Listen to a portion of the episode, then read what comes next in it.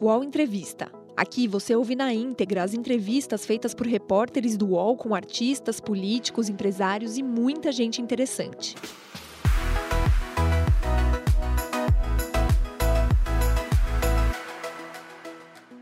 E o nosso entrevistado de hoje é o diretor do Instituto Butantan, Dimas Covas. Formado em medicina pela USP, Dimas Covas se especializou em hematologia. É pesquisador e professor da Faculdade de Medicina de Ribeirão Preto, da USP. Em 2017, assumiu a presidência do Instituto Butantan, o principal produtor de vacinas e soros da América Latina. É hoje o homem por trás da Coronavac. Foi ele quem buscou parceiros internacionais para a produção do imunizante. Na CPI foi taxativo: 60 milhões de doses da Coronavac poderiam estar nos braços dos brasileiros já em 2020. O diretor do Butantan aguarda agora o início da fase de testes em humanos da Butanvac. Covas também preside a Associação Brasileira de Hematologia e Hemonoterapia e o Hemocentro de Ribeirão Preto, que fornece sangue para 4 milhões de pessoas. Foi também em Ribeirão que coordenou um estudo inédito no país. Um homem diagnosticado com linfoma em fase terminal foi curado a partir da reprogramação de células do próprio paciente. Bastante religioso, Dimas Covas tem fé na ciência, na vacina e é o nosso convidado de hoje do UOL Entrevista. Ao vivo aqui, Dr. Dimas Covas. Muito obrigada por atender o convite do UOL. Um bom dia ao senhor aqui com vocês e poder esclarecer aí os assuntos relacionados à vacina e assim que vocês acharem oportuno. Prazer é muito grande. Bom, bom mesmo. Vamos lá. Se quem quiser, inclusive, mandar perguntas aqui, pode usar as redes sociais com a hashtag UOL Entrevista, que você vê aí na tela, UOL Entrevista.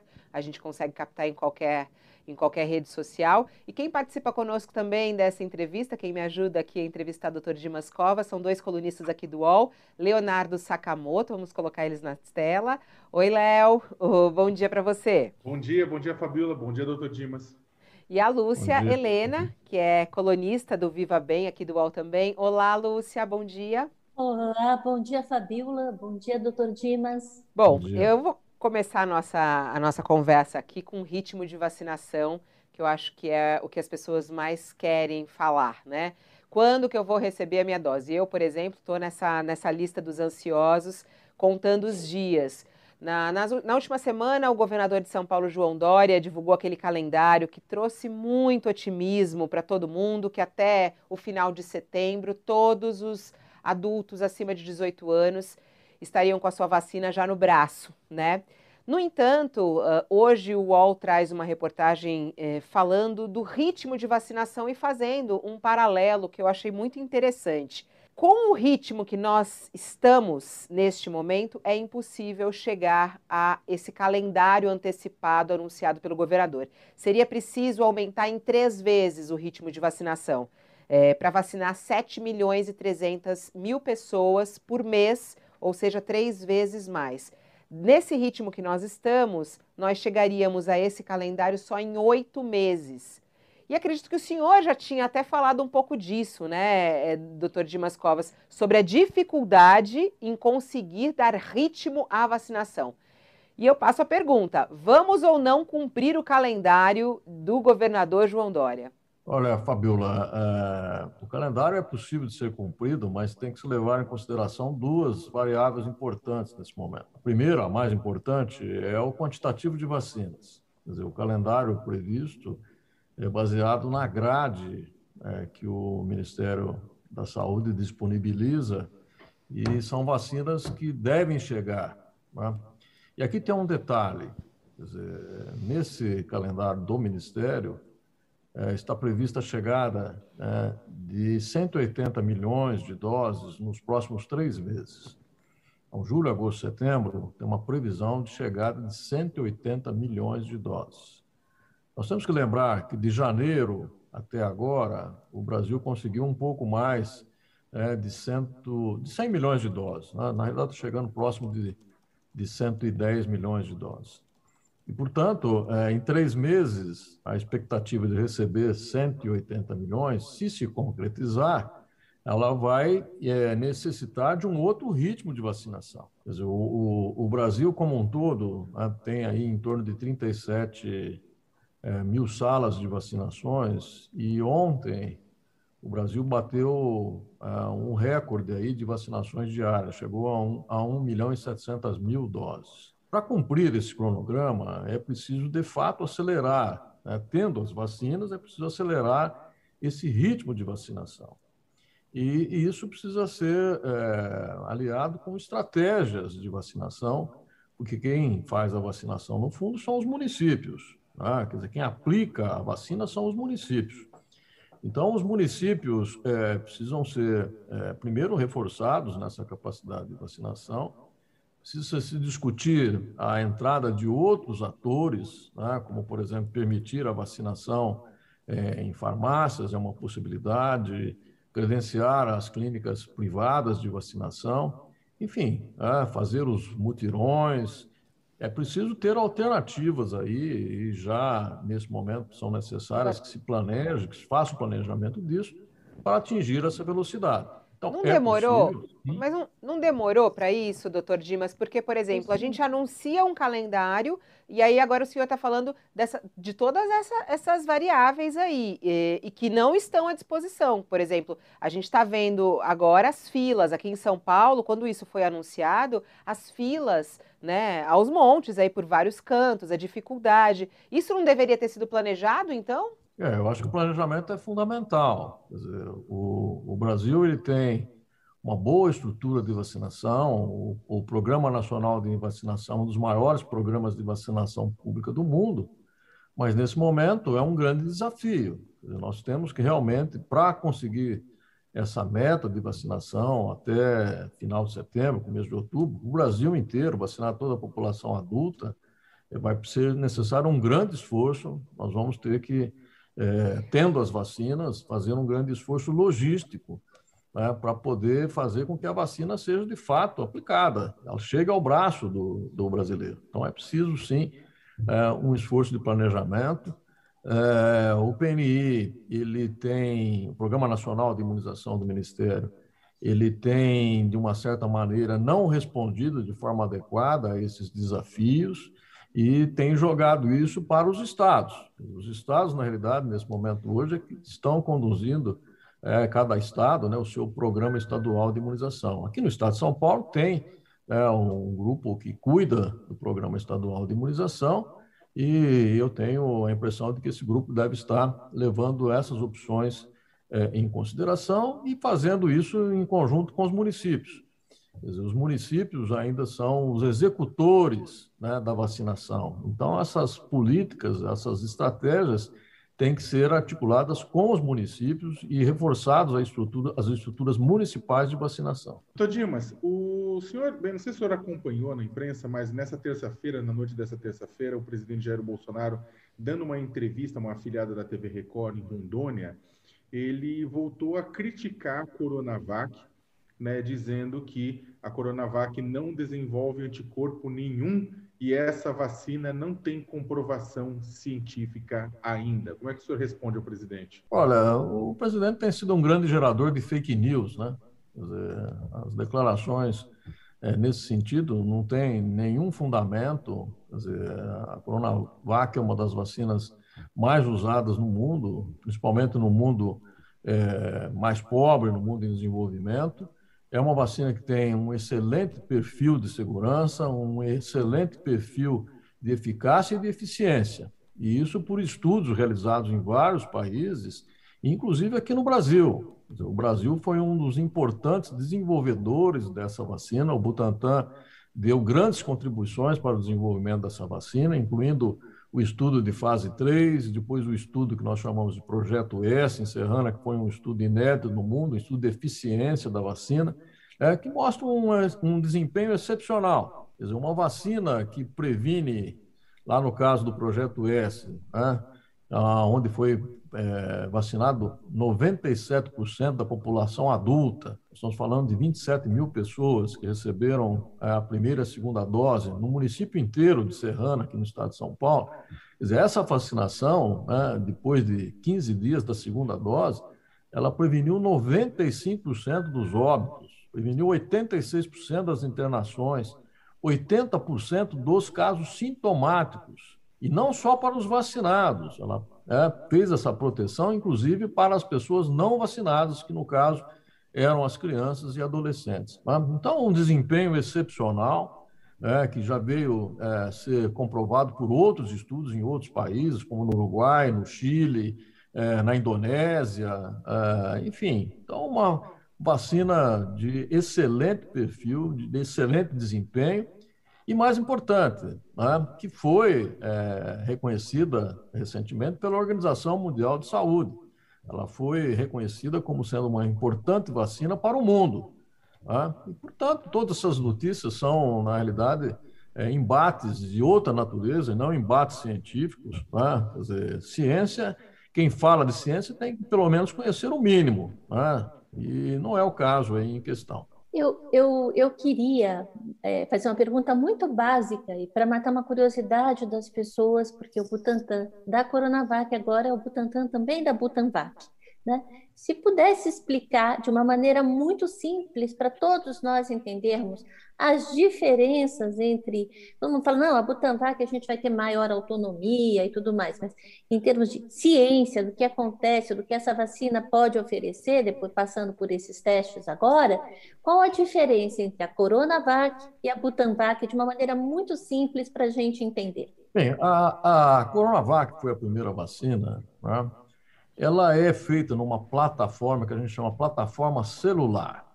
O vírus ele é cultivado na indústria, né, em bioreatores, em é, lugares em que se crescem as células, né? E sobre essas células é colocado o vírus, o vírus ali se multiplica e a partir desse concentrado de vírus, né, essa quantidade muito grande de vírus, é, é que é produzida a vacina. Né? Então esse vírus é inativado, né, ele é quebrado em pedaços, purificado, né, e são esses pedaços que entram na composição da vacina. Então é uma vacina que é feita pelo vírus, pelo coronavírus inteiro, né, que foi quebrado nos seus pedaços. Né? Então, esse é um ponto principal. A Butanvac né, já é uma evolução em termos de vacina para o Covid. Né? Ela já incorporou é, conhecimentos da primeira geração, é, que foram gerados por todas as vacinas, né? Moderna, Pfizer, é, AstraZeneca, Coronavac, já incorporou os conhecimentos científicos dessa primeira fase de vacinas e já deu um passo além. Primeiro passo importante, ela é feita numa outra plataforma, né? ela é produzida em ovos embrionários, em ovos de galinha, é, que são é, fertilizados. Então, eles têm um embrião em desenvolvimento. Né? E ela é feita com uma construção viral muito interessante. Um, um, usa-se um vírus que é próprio de aves, que é chamado vírus Newcastle, e nesse vírus foi introduzido a proteína S do coronavírus. Então, é um vírus é inofensivo para os seres humanos, que produz em grande quantidade a proteína S, mas uma proteína S já modificada. É, ela tem já uma capacidade imunogênica maior do que a primeira geração de vacinas. Tá? Então, essa plataforma é uma plataforma muito fácil. Né? O Butantan tem a maior fábrica dessa plataforma do Hemisfério Sul. Ela está disponível em vários países, né? em vários países, inclusive países pobres em desenvolvimento, porque ela produz a vacina da gripe anualmente, e vai dar um grande salto. Ela vai permitir que a vacina seja mais barata e mais acessível. Tá? Então, esse vírus, que é feito em ovo, é, depois de produzido, também ele é inativado, né? ele é quebrado nos seus pedaços e a proteína S é que vai fazer a imunização contra o Covid. Né? Então, são plataformas diferentes, mas com objetivos diferentes. A Butanvac ela é, faz parte de um esforço de um consórcio internacional exatamente para oferecer uma alternativa de vacinas para os países pobres e os países de renda média. Né? Porque esses países hoje é que têm dificuldade de acesso à vacina e, será nesses países que a epidemia será mantida. Quer dizer, é muito interessante ver Nova York festejando né, a vacinação a, da maior parte da sua população, abrindo as atividades, mas, é, por outro lado, a gente olha para a África, né, tem países que ainda não iniciaram a vacinação. Tá? Então, se esses países não forem vacinados também, a epidemia será mantida nesses países e ela retornará aos países é, que já foram vacinados através das variantes. Tá? Então, a Butanvac ela pode ser uma alternativa, uma alternativa interessante para o mundo. Né? Nesse momento, três países trabalham com essa vacina né, de forma independente: é o Butantan aqui no Brasil, é um outro fabricante no Vietnã e um outro fabricante na Tailândia. Né? E nós aqui estamos muito próximos do início do estudo clínico. Tá? Então, é uma, uma esperança muito grande que essa vacina possa ser é, produzida e desenvolvida aqui no Brasil, o que vai nos dar independência. O senhor acha que ela pode ter uma eficácia maior do que a Coronavac? Olha, ela vai, pelos dados é, em estudos pré-clínicos, ela terá eficácia maior do que todas as outras vacinas. Ó. Em quanto, mais ou menos, doutor Dimas? Olha, ela, é, do ponto de vista de produção de anticorpos, ainda nós não temos as, as doses definidas, mas nas doses regulares ela produz o dobro de anticorpos que produzem, por exemplo, todas essas vacinas que estão aí é, no mercado atualmente. É, aliás, a gente está até. É, só, só um ponto da Butanvac, o, o Sakamoto, porque ontem eles abriram as inscrições. Já que a gente está no assunto Butanvac, não queria perder isso. Abre para a gente na tela aqui. Eu queria que o senhor explicasse para a gente sobre o pré-cadastro. Aí tá a, tem o site é. da Butanvac, que é butanvac.butantan.gov.br. Se a gente for descendo, você vai encontrar lá pré-cadastro. Clica aí para gente, cadastre aqui, para a gente poder Isso. ver. Quem, quem, pode se cadastrar? Eu posso me cadastrar, por exemplo, uh, doutor Dimas, para ser voluntária? Sim, as pessoas com mais de 18 anos, aqui não tem nenhuma limitação, não tem profissão, não é para profissional de saúde, enfim, para quem quiser participar com mais de 18 anos, é, esse é um, um, um, momento em que a pessoa coloca ali os dados básicos, né? principalmente um e-mail ou um telefone, para poder receber todas as informações é, relacionadas à vacina. Tá? Então, ela vai receber no seu e-mail é, um conjunto de informações a respeito da produção da vacina, de como é feito o estudo clínico, e vai é, receber a notícia, a hora que sair, né, da abertura do estudo clínico. Nós estamos muito próximos do, da, da abertura do estudo clínico, Nesse momento, ela já será é, avisada, por, olha, o estudo clínico abriu, né? o local para você fazer, de fato, a, a inscrição no programa é tal local, tal telefone, tal site, né? e aí as pessoas já vão já sabendo o que vão encontrar pela frente, já tendo as informações essenciais a respeito da segurança, do que está sendo estudado e da proposta é, a qual ela vai aderir. Né? Então, já é um, um momento esse, de. Esse é um ponto importante, acho que, para as pessoas saberem, que a questão da segurança, quando chega a, a essa etapa, ela já está bem resolvida, né? Quer dizer, Sim. mal não vai fazer. É Sim. isso, doutor Dimas? Exatamente, exatamente. É já para dar um, um esclarecimento inicial para as pessoas né, e facilitar o, o momento do recrutamento. Né? Porque uma das grandes dificuldades do recrutamento é isso.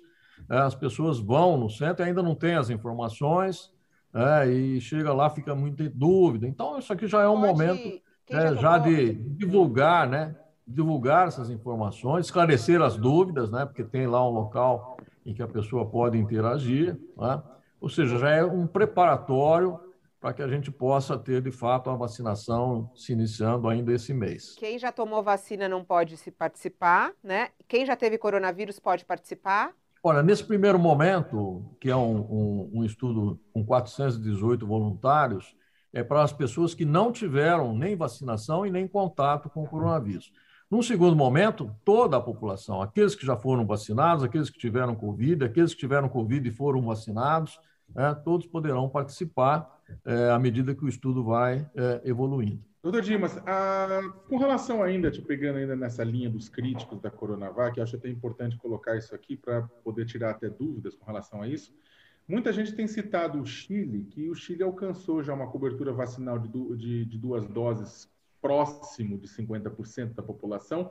A base de vacinação do Chile é a Coronavac, né? Eles também fecharam acordos bastante parrudos com a Sinovac na China, da mesma forma que o Butantan. E o que acontece é que nós temos tido uma escalada de número de casos no Chile, né? um aumento no número de casos é, de coronavírus, de Covid-19 no Chile. É, existe uma relação, existe uma taxa de, o Chile não alcançou uma taxa ainda que a partir disso garantiria uma certa tranquilidade. É, como é que o senhor analisa o caso chileno? E o que, que o pessoal é, e, como é que as pessoas contam mentiras sobre esse caso também, porque ele está sendo usado para dizer que a Coronavac, Coronavac funciona apenas parcialmente. É, isso, é, é, Sakamoto, veja, é só entrar no site do Ministério da Saúde da Chi, do chileno, né, que tem lá, um, é, na realidade, nesse momento são dois relatórios do desempenho da vacina, né, mostrando uma alta eficiência, né, na realidade, uma é, eficiência comparável a isso do nosso estudo Serrana, e mostrando um outro, um outro ponto, quer dizer, os casos que têm aparecido no Chile são nas pessoas não vacinadas, quer dizer, é na população que não recebeu a vacina, né? principalmente os mais jovens que não receberam a vacina. Né? Então, é preciso olhar sempre os dados, a fonte primária dos dados, né? Porque aqui no Brasil, a, as pessoas, obviamente, usam é, a informação, é, já exatamente para criar a, o fake news, né? Existe um movimento, existe um movimento organizado né, contra essa vacina, especificamente contra essa vacina. Né? É, ninguém ouve falar da vacina da AstraZeneca ou da vacina da Pfizer, ninguém ouve falar de reações colaterais, é, mas quando se diz respeito à Coronavac, né, existe aí um, uma torcida que é organizada contra. Né? Existem aqueles negacionistas é, que usam a Coronavac aí já no aspecto político da questão. Isso e quem transformou... puxa essa torcida, é, é, doutor Dimas? Quem é que puxa oh. essa torcida? Desculpa, Sagamoto. É ah, bom, ela tem líderes, né? São muito conhecidos esses líderes, né? Líderes que estão aí é, fazendo passeios de motocicletas, enfim, são muito conhecidos, né? São muito conhecidos. Né? Então, existe sim essa torcida contra a vacina. Agora é o seguinte: é uma torcida pela morte, né? Porque é uma torcida contra a vacina, é uma torcida negacionista que nega a máscara, que nega a importância da máscara, é, que nega a importância né, do distanciamento físico e que faz apologia de cloroquina, de hidroxicloroquina, de ivermectina. Ah, ou seja, é o total negacionismo da ciência. Dizer, existe aí, né, por incrível que pareça, no século XXI, é, nós temos ainda um obscurantismo é, muito grande aqui no país. É. Isso mostra que o nosso sistema educacional não tem funcionado muito bem. Né? Nós não temos conseguido educar aí uma parcela importante da população que vive ainda é, nos primórdios né, do obscurantismo. Doutor Dimas, aliás, já que o senhor está falando sobre isso e o senhor foi alvo de ataques, né? O seu trabalho como pesquisador, como cientista, em algum momento o senhor pensou em desistir? Ficou muito angustiado? Como é que foi isso pessoalmente, doutor Dimas? É, conviver com todos esses ataques, essas notícias falsas, é, de um trabalho que o senhor faz há tantos anos como pesquisador e como cientista? Olha, Fabíola, eu nunca pensei em desistir. Eu já enfrentei muitos desafios na minha vida. A minha vida, na realidade, é uma corrida de obstáculos, né, do ponto de vista da ciência, né, e é daí que eu é, consigo sentido para a minha vida. Então, não penso em desistir em nenhum momento. É, cada dificuldade sempre me dá muita energia para vencer, e, e, sabendo já que terão outras dificuldades. Mas, enfim, essa é a minha história e eu sou uma pessoa é, muito crente né, em termos de missão. Essa é a minha missão e eu procuro cumpri-la ah, da melhor forma possível, considerando que nós estamos falando de vidas humanas, né?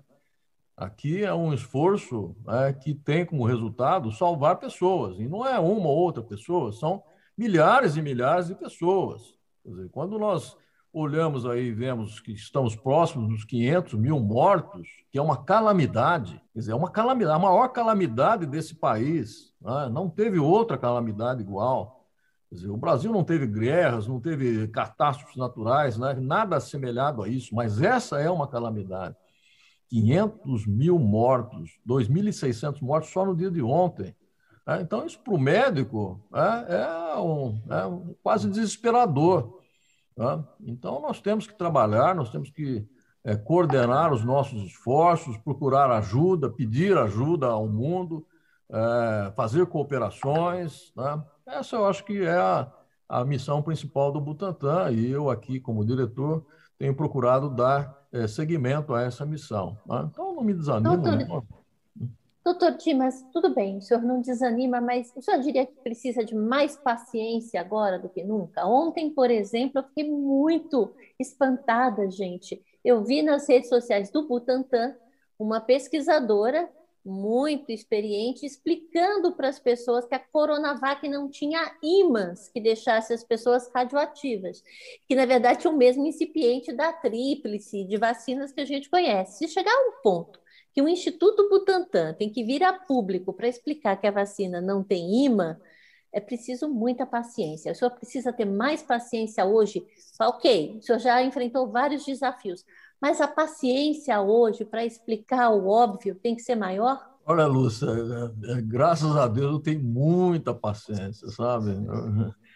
Eu aprendi durante muitos anos de que a falta de paciência não ajuda, ela só prejudica. Então, quando ocorrem situações como essa, né, eu acho que a gente tem que ser até pedagógico, né? aproveitar a oportunidade de ser pedagógico, tirar a maldade por trás disso, porque obviamente tem a maldade por trás disso, né? entender a fragilidade do ser humano que, que entra nesse círculo é, horrível, né?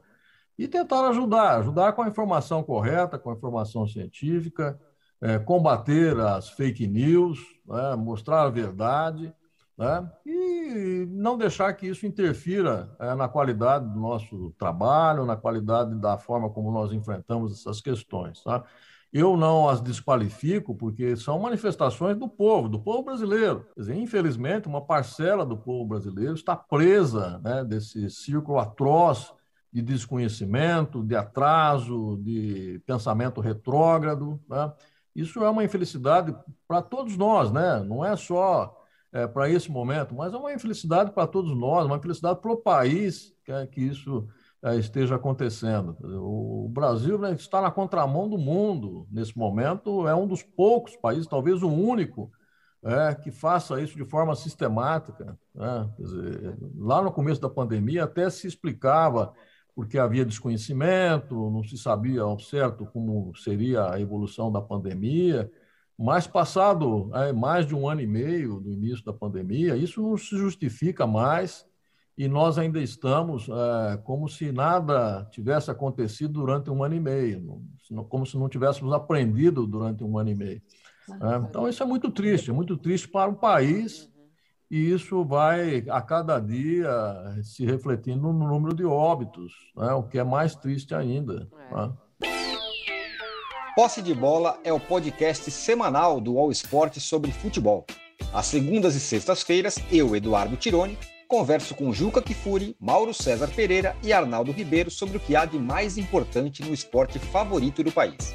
Você pode ouvir o Posse de Bola e outros programas do UOL em uol.com.br/podcasts, no YouTube e também nas principais plataformas de distribuição de podcasts.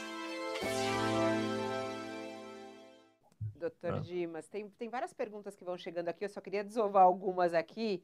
É, por exemplo, o Rinaldo Rezende, ele falou que já se inscreveu para o teste da Butanvac, ele queria ter certeza que não vai rolar placebo. Ele falou, eu não queria, isso me desestimularia a participar.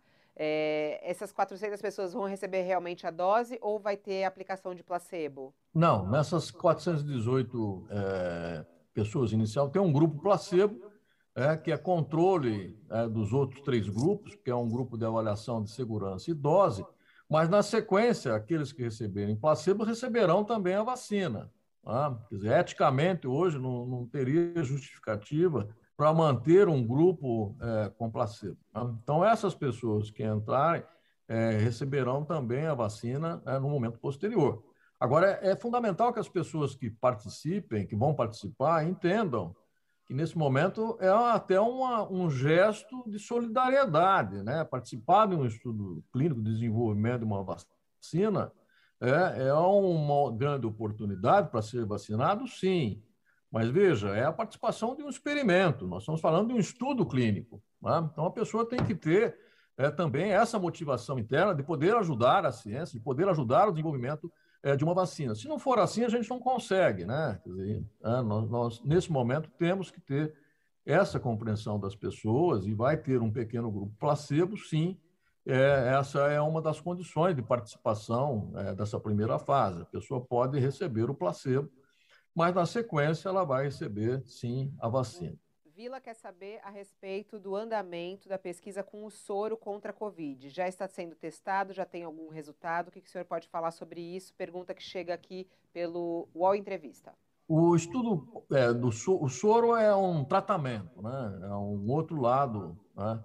O soro é produzido em cavalos, é um soro específico para o coronavírus. Né? É, ele funciona como se fosse uma vacina imediata. Né? A pessoa que pegou a infecção e que tem sinais né, que possam levar aí a um agravamento do quadro, é, podem receber o soro nesse momento. Né? Então, foi autorizado o estudo clínico pela Anvisa e dois centros estão conduzindo esse estudo aqui no, no, no estado de São Paulo. É, o, o, que vai ter o maior número de pessoas é o Hospital do Rim, porque lá a, os transplantados de rim são é, vítimas, vamos dizer assim, é, em grande porcentagem, né, de Covid-19 e vão a óbito. Né? Então, isso foi um motivo de ter sido escolhido lá. E no, no HC, um outro grupo também, que nesse momento é, envolve aí os imunossuprimidos, pessoas que recebem alguma droga que interfere no funcionamento normal do sistema imunológico, tá? então por isso é, se justifica nesse momento de estudo o uso do soro. Então são nessas duas situações, né, os transplantados e os imunossuprimidos, que estão, é, que vão ser é, é, objeto de estudo nesse momento. Tendo a demonstração é, da segurança e da eficácia nesse grupo de pacientes, isso poderá ser aberto para a população geral, em termos de uso emergencial, que é o que nós temos no, no, nosso plano. Quer dizer, uma vez tendo os dados iniciais do estudo clínico, nós é, pretendemos pedir o uso é, emergencial desse soro, que funciona à semelhança de outros medicamentos que estão disponíveis já pela nossa Anvisa, que são os anticorpos monoclonais. Né? Esse é um anticorpo policlonal. Né? Existem os monoclonais, que são disponíveis, mas infelizmente são muito caros, e esse pode ser uma alternativa também mais barata. Né? Então, o estudo clínico está em andamento, né? esses dois centros é, estão em funcionamento, e para esse grupo de pacientes, pacientes internados, né, que têm essas características que eu mencionei. Deixa eu puxar um pouco a, a conversa um pouco para voltar um pouco para a Coronavac, mas por um, um, outro ponto de vista, né? Que uh, foi, foi, revelado recentemente pela imprensa, doutor Dimas, que houve um telegrama, inclusive através de um telegrama secreto da, da embaixada de Pequim para o Itamaraty, daí obtido pela CPI da Covid, que uh, numa reunião entre representantes uh, do diplomáticos brasileiros lá em, na China, junto com o presidente da Sinovac, o presidente da Sinovac uh, deu, uh, deixou claro que provavelmente o que os ataques desferidos pelo presidente Jair Bolsonaro à China podem ter contribuído com o atraso na remessa de insumos do IFA, né, do ingrediente farmacêutico ativo para a fabricação tanto da Coronavac quanto lá na Biomanguinhos Fiocruz da AstraZeneca. E o, o, ele até ele colocou, né, as a, a palavras dele remetidas pelo, pelos diplomatas é de que deveria haver um importante um, um bom diálogo entre Brasil e Pequim. A questão não é meramente comercial, também é diplomática. E isso acontece num momento, isso aqui aconteceu há alguns meses, e, e naquela época, quando aconteceu isso, o senhor falou publicamente, o senhor e o governador João Dória falaram publicamente que, olha, os, os ataques do presidente acabam atrapalhando né, essa, o envio, né, a remessa, né, o bom andamento das relações comerciais com a China. O senhor se referia à mesma situação presente nesse telegrama? Olha, é, sim, basicamente a mesma situação. É, nós estamos vivenciando essa situação já por dois momentos desse ano. Um foi no início desse ano e agora mais agudamente é, no final de março, começo de abril. E eu tenho é, tentado traduzir essa sensação né, e essas informações né, num exemplo é, muito prosaico. Né? É, primeiro, a China é o maior exportador de vacinas para o Covid hoje no mundo. Ela já exportou mais de 400 milhões de doses é, isso corresponde mais ou menos a um pouco mais de 30% do que foi produzido na, na China.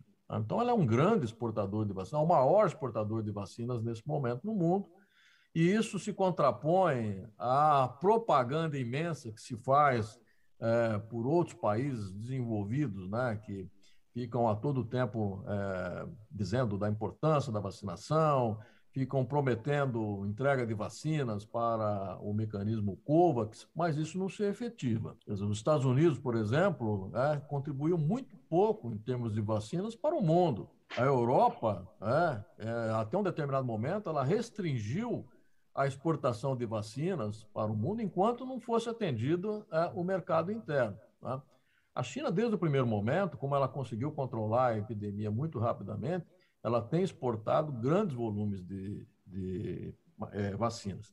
E hoje já para mais de 100 países. Né? Então, a, a, a, historinha que eu conto, né, que eu acho que ilustra bem, é o seguinte: olha, você tem 100 vizinhos, né? quer dizer, 99 vizinhos são aquele bom vizinho, né? gosta de você, né? vai na tua casa, é, vocês saem para tomar um café, né? às vezes vão a alguma comemoração.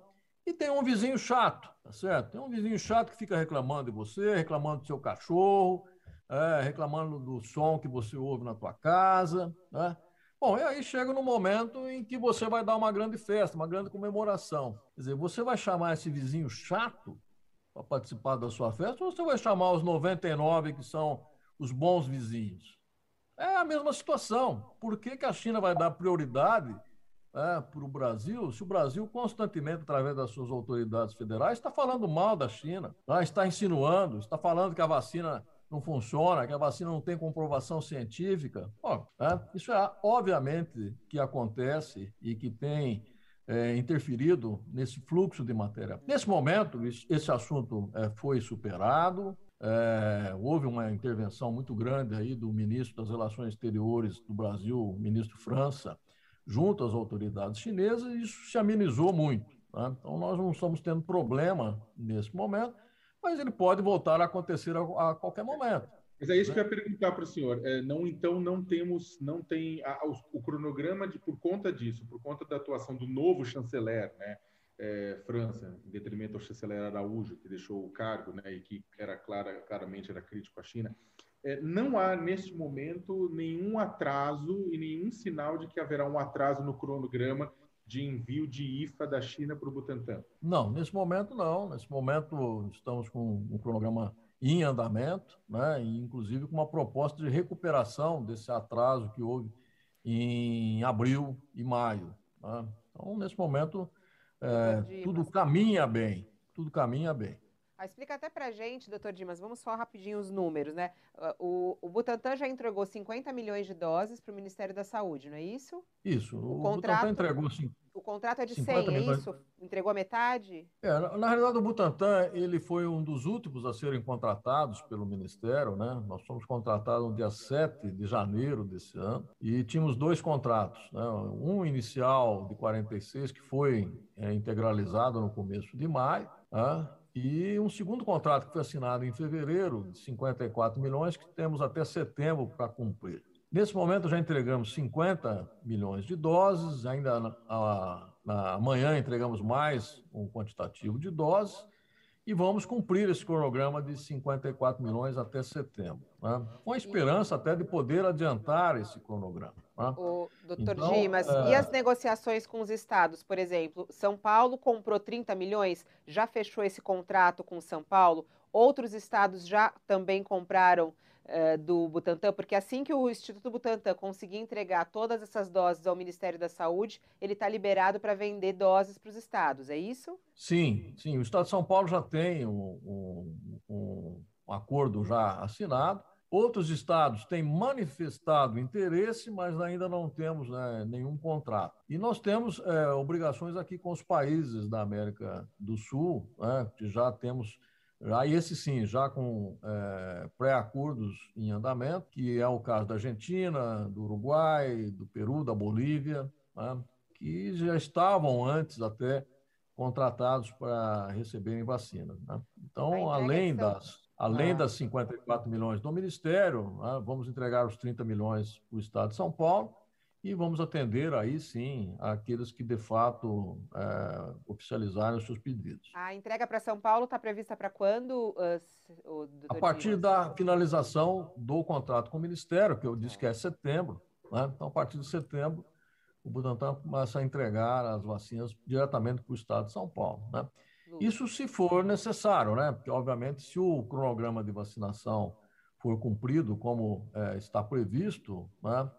É, a vacinação de adultos é, no estado de São Paulo estará cumprida em setembro. Né? A vacinação de adultos. Mas, doutor Dimas, como estão os testes de vacinação em crianças, das vacinas em crianças? Olha, a, a Coronavac ela já foi autorizada para uso e aplicação na China. Né? Os estudos de imunogenicidade e de segurança foram concluídos e foi então autorizado o uso lá. Não está sendo usado porque lá também tem o mesmo desafio de vacinar a população adulta. O mesmo deve acontecer aqui. Né? Nós precisamos cumprir primeiro é, a vacinação de adultos. Obviamente que tem as crianças com comorbidades, essas precisam ser colocadas em prioridade, né? essas não podem ficar aguardando a vez das crianças, elas têm que entrar num determinado momento. E, obviamente, após isso, vem, sem dúvida, a extensão das faixas etárias. Agora, precisa lembrar também que está no momento já de, se rediscutir a dose de reforço. Quer dizer, alguns países já, inclusive, com datas de, de início de datas de reforço. Né? A Europa já tem alguns países falam: olha, a partir de outubro nós vamos iniciar o reforço de inverno dessas vacinas. Tá? Então, aqui no Brasil ainda não se iniciou essa, essa programação, porque ainda nem se cumpriu a primeira fase, mas, obviamente, após a, o cumprimento da primeira fase, já tem que se pensar é, na fase de reforço, né? que isso deve acontecer em meados de 2022. Né? Então, o Butantan já se prepara para isso também, já leva esse cenário em consideração e estuda outras vacinas, é, inclusive uma vacina que inclui a gripe e a vacina para o coronavírus. Eu ia perguntar. Vacina, na mesma Exato. vacina, né, gripe e coronavírus, para facilitar a aplicação. E vai facilitar muito a vida, né? Agora, essa daí, fico, essa daí é, já vai ser aplicada agora na, nos voluntários, a dupla, ou não? É a pura só de coronavírus? Não, não essa é, uma, é um desenvolvimento né, que leva em consideração a Butanvac, e leva em consideração a vacina da gripe, que o Butantan produz, é o maior produtor, um dos maiores produtores de vacina do mundo. Então, as duas plataformas, né, nesse momento, estão sendo é, é, unidas, né? nós estamos com esse desenvolvimento, já prevendo esse uso é, necessário de pelo menos uma vez por ano você receber o reforço, é, tanto a vacina da gripe como o reforço para o Covid. Na bula, na bula e na, na, sua análise, quando que deve ser o retorno da Coronavac? O senhor falou que isso deve já, tá em, já deveria estar sendo discutido em meados do ano que vem. Mas uh, o correto, se tivéssemos realmente todas as condições ideais, todo mundo já vacinado, quando que deria, teria que ser dado o, re, o reforço? Olha, para todas as vacinas, uh, o que nós sabemos hoje que é pelo menos a imunidade, o moral, ela decai muito a partir do oitavo mês. Né? Então, isso serviu de base para essas já propostas de, de vacinação de reforço lá na Europa. Né? O mesmo se aplica aqui, quer dizer, para todas as vacinas vai se aplicar na realidade. Né? Então, nós já temos que prever, e aí a minha é, previsão é que seja necessário um reforço anual, né? principalmente no início do ano, porque nós temos o, o, o grande problema aqui no Brasil é o inverno, né? O inverno, na realidade, a gente não tem um inverno rigoroso, mas existe um aumento é, muito grande das doenças respiratórias, né? Durante o nosso outono e inverno. Uhum. Então, é, o, o, ideal é que essa vacinação seja é. é feita logo no início do ano, né? Para prevenir essas doenças respiratórias no outono e no inverno. Mas, a... você ia perguntar, Fabíola? É, é, porque ele, a assessora está pedindo para a gente já ir para o encerramento e tem uma pergunta que é muito importante aqui de uma pessoa que mandou e eu quero muito fazer, a Ana Paula Rocha. E é realmente... Deixa eu só, é, deixa eu só engatar, a minha pergunta tem a ver com, a, com essa resposta tá. posterior do, do, do Dimas, eu acho que é bastante relativamente curta. Então, Dilma, a, bem, o, o governo do Estado de São Paulo, a gente abriu a entrevista, inclusive, falando do prazo de vacinação, o governador dando setembro, né, o senhor colocando nessa data. Agora, a gente está falando disso da primeira dose. Né? É, tirando a da Janssen, que é dose única, o resto das vacinas, que são o grosso, está sendo aplicado no Brasil. Você tem a Coronavac com um espaçamento de três semanas entre as doses, e você tem a AstraZeneca e a Pfizer com um distanciamento de três meses entre as doses. Isso significa que a vacinação completa dos adultos é, no território de São Paulo vai se dar na virada de 2021 para 2022, é isso? Dependendo da vacina, sim, né? Quer dizer, com a Coronavac, é, como você falou, o prazo ideal é de quatro semanas, né? E tem a vacina que leva três meses, né? Portanto, se você finaliza 15 de setembro com essa vacina, você vai ter a segunda dose no final do ano, começo do ano que vem. Então, o, o esquema vacinal vai estar completo no final do ano, começo do ano que vem, para essas vacinas. Para outras vacinas, como a, a, do Butantan e a vacina de dose única, é, você já terá uma parcela é, totalmente coberta. A Fabiola vai. É. A pergunta desculpa, desculpa, desculpa Léo. Ah, bom, Fabiola. Deixa eu só fazer Fabiola essa pergunta rapidinho da claro, Paula, que acho muito importante. Tem muita dúvida a respeito disso. Pessoas que tomaram a vacina da Coronavac e morreram. Isso é um, até as pessoas recebem muito isso pelo WhatsApp. Ana Paula Rocha quer saber é, se há um detalhamento, uma pesquisa, um estudo em relação a mortes de pessoas que tomaram a vacina. Se vocês estão é, colhendo esses dados. E ela agradece o senhor, dá parabéns ao senhor também aqui, a Ana Paula Rocha. Bom, é, isso acontece com todas as vacinas, né? Nenhuma vacina tem 100% é, de proteção, ela não é uma proteção absoluta, a vacina dá uma proteção relativa. Os dados que nós temos, que são os dados é, muito importantes para essa vacina, que são os dados gerados lá no estudo de Serrana, é, onde a proteção contra a morte foi de 95%.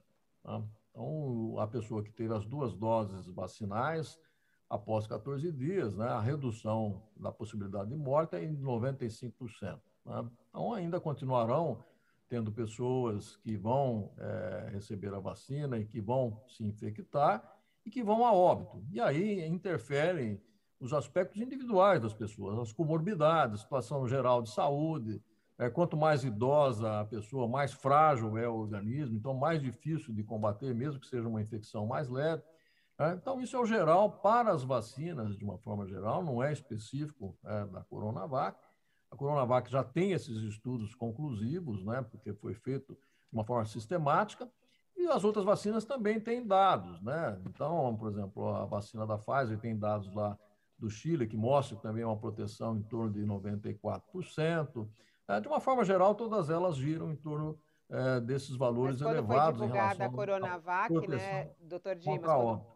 Quando, foi divulgada a Coronavac, se falava em 100%. Isso prejudicou na sua análise? O senhor, se tivesse que fazer um novo anúncio, é, faria diferente? Ou orientaria o governador a fazer diferente? Não, veja, aquele é o resultado do estudo clínico com 12 mil pessoas. Né? Então, em 12 mil pessoas, isso foi o dado observado, tá certo? Agora, quando você vacina milhões de pessoas, né, é, aí é o dado da realidade. O estudo clínico é um estudo controlado, é, milhões de pessoas, né, é, é, outro dado, é o dado da realidade.